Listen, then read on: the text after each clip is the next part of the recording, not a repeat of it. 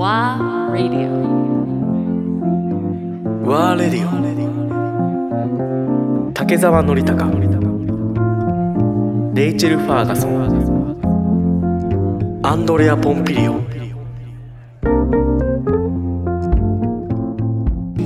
のリはだけどどうだってよやっぱりしね下町のお兄ちゃんじゃない？で、こここの地域でまあ生まれ育って、やっぱりもうコミュニティっていうコンセプトはもう生まれた時からやっぱり体感してるでしょ？そうでもないでも親父は大きな商社にで働いていたしから家族というまあでもじいさんたちは確かに地元で商売をしていったかな。でおふくろはその神田とかで工場とか上野とかで工場をやってた時に、その実家にえー、とこかおふくろが子供の時に実家にあの上で住み込みで働いていた同い年というか少しお兄ちゃんお姉ちゃんたちの人たちが上に住んでいて東北とかからやってきたね、集団就職でやってきた人たちが一緒に住んでて一緒に釜の飯を従業員だけれども一緒に釜の飯を食うようなー。大家族主義の中で育ってきた。でも僕はサラリーマンの子供として生まれた。でも親父おふくろの会社にあばあさんの会社に連れて行かれると従業員のおじさんたちと遊んでもらったりっていう体験があった。だからまあ都会っ子ではあってなりながら。なりながら下町的なそういうものもあってっていうところでこのシェアハウスとかシェアオフィスは結構おふくろの力も影響していてやっぱりなんかここのビルの5階にはまだ親父とおふくろが住んでいてですごくおふくろは面倒見がいいんですよ、はい。だから地方からやってきた住人たちの東京のおふくろ東京の親父っていうような感じでうちのなんか大きな家族みたいにはなってんの。は多分おふくろの育ってきた環境っていうのはすごく大きかったのかなとは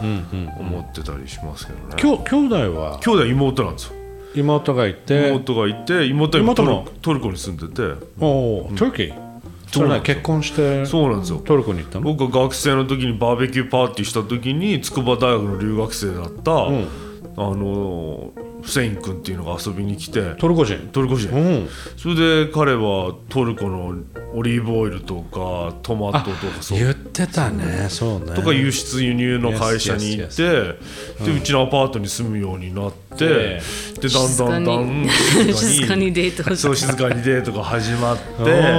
てで彼は博士課程まで取ったにもかかわらず東アジアの日本の東アジア戦略を考えたにもかかわらず食料安全保障だと言い出して、それでトルコでほ畑というか牧場を始めすて暮らしてるんですよ。わーえで彼女で結,、まあ、結婚して結子供さんにすごい三人いるの？そうなんですよ。でトルコで暮らしてて。まあたまに、まあ、今は全然行けないもんいけないです2ね年ぐらい2年ほど会ってないんですよ。うちの家族の中にはまあそうキリスト教出身のマレイチェルキキリスト教の文化圏で育ったマレイチェルもいるしえイスラム教竹澤家はじゃあ結局ブラザーシスターはブラザーはスコットランド系の女性と結婚してシスターはトルコ。トルコ人と結婚してって。でそこからまたどんどんミックスルーツの子たちが出てくるかもすごいねこのファミリー。ね、グレイスやフィンもな何人と結婚するかわからないし、ね。ね、でもそれも新しい日本の家族であっていいと思うし。そう。だからもうなんか本当に何こ私のお兄ちゃんはチェコ人と結婚してああわあのグレイスとフィンのいとこはみんな違う国籍。わ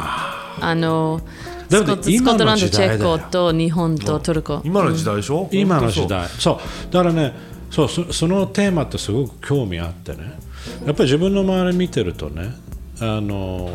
2人のようにやっぱりミックスルーツの子供たちが生まれてきている家族がいっぱい。で国際結婚もいっぱいある。っていう。で日本すごい増えたじゃない、自分が若い頃はそんなになかったけどあの今すごい。だから今後のいわゆるそのまあもともとそのシティゼンシップとかパスポートとかそういうもののコンセプト自体ちょっと疑問を持つタイプだからしょうがないんだけど、それはオリンピックも同様なんだけど、あのちょっと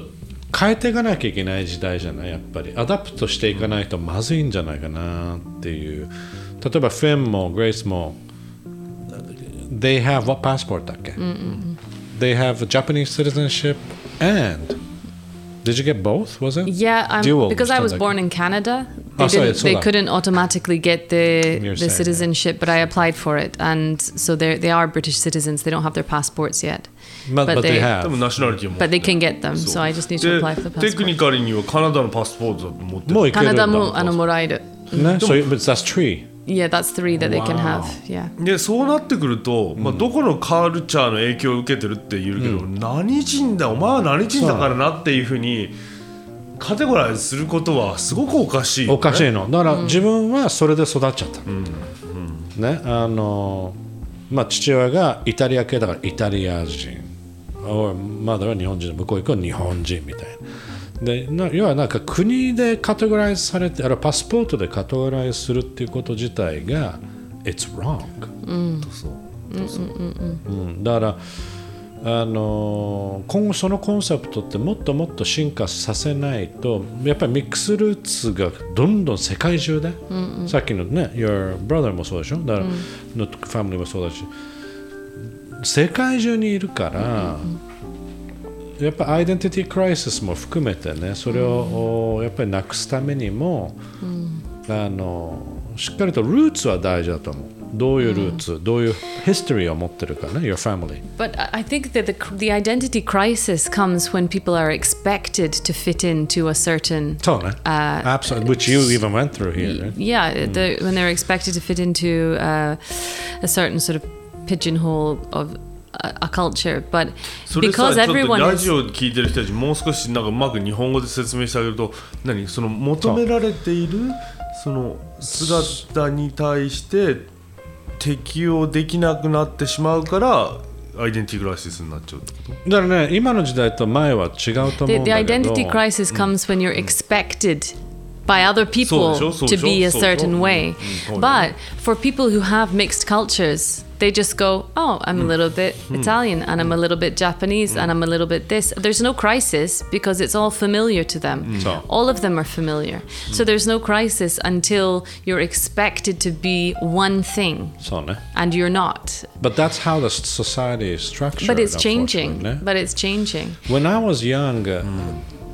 Uh, I had an intense uh, identity crisis, of course, because it was different, very much mm. different, the concept Because, uh, like I said, I would be. I was born here in Tokyo. ね、日本で生まれてで日本で育って。But I was always a 外人。And I wasn't Italian, I wasn't uh, French, or- I I was a Just gaijin, gaijin, right?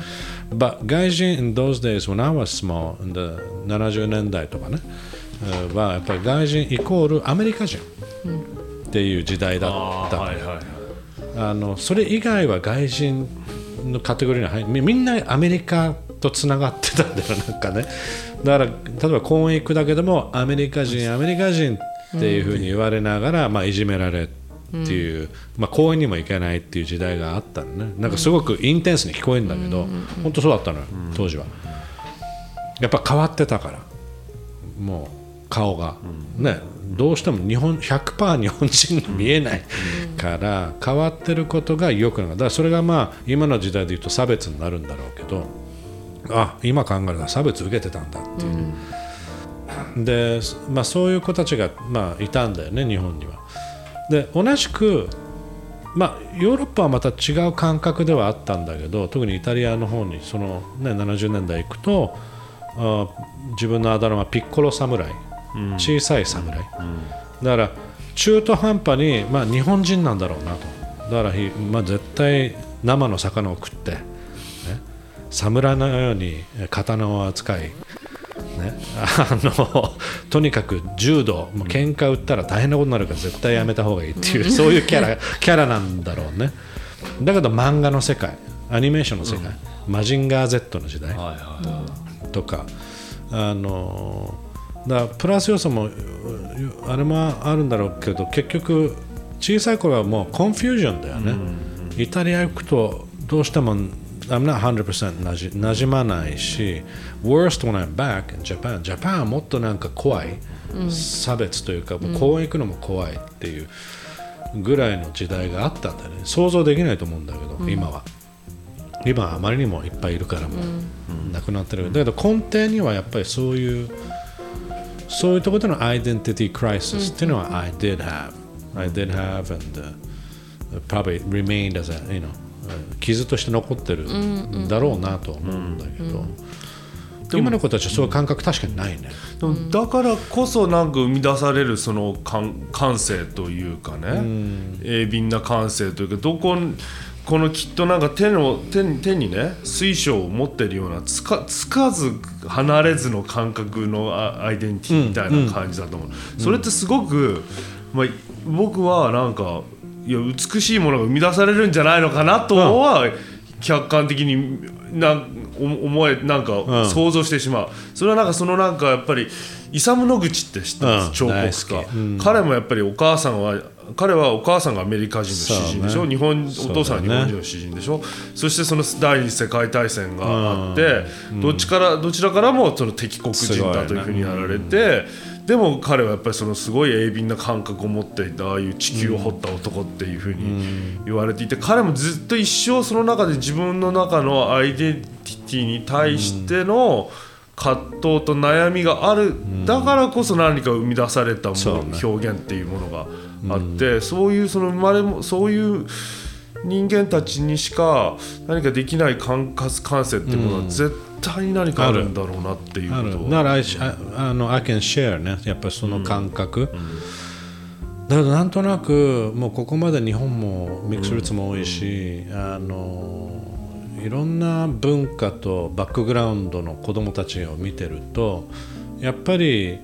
自分たち大人っていうのはちゃんとしたソサエティっていうかちゃんとしたシステム、まあ、ベースを作ってあげた方がいいんじゃないのかなっていうふうにはすごく思う。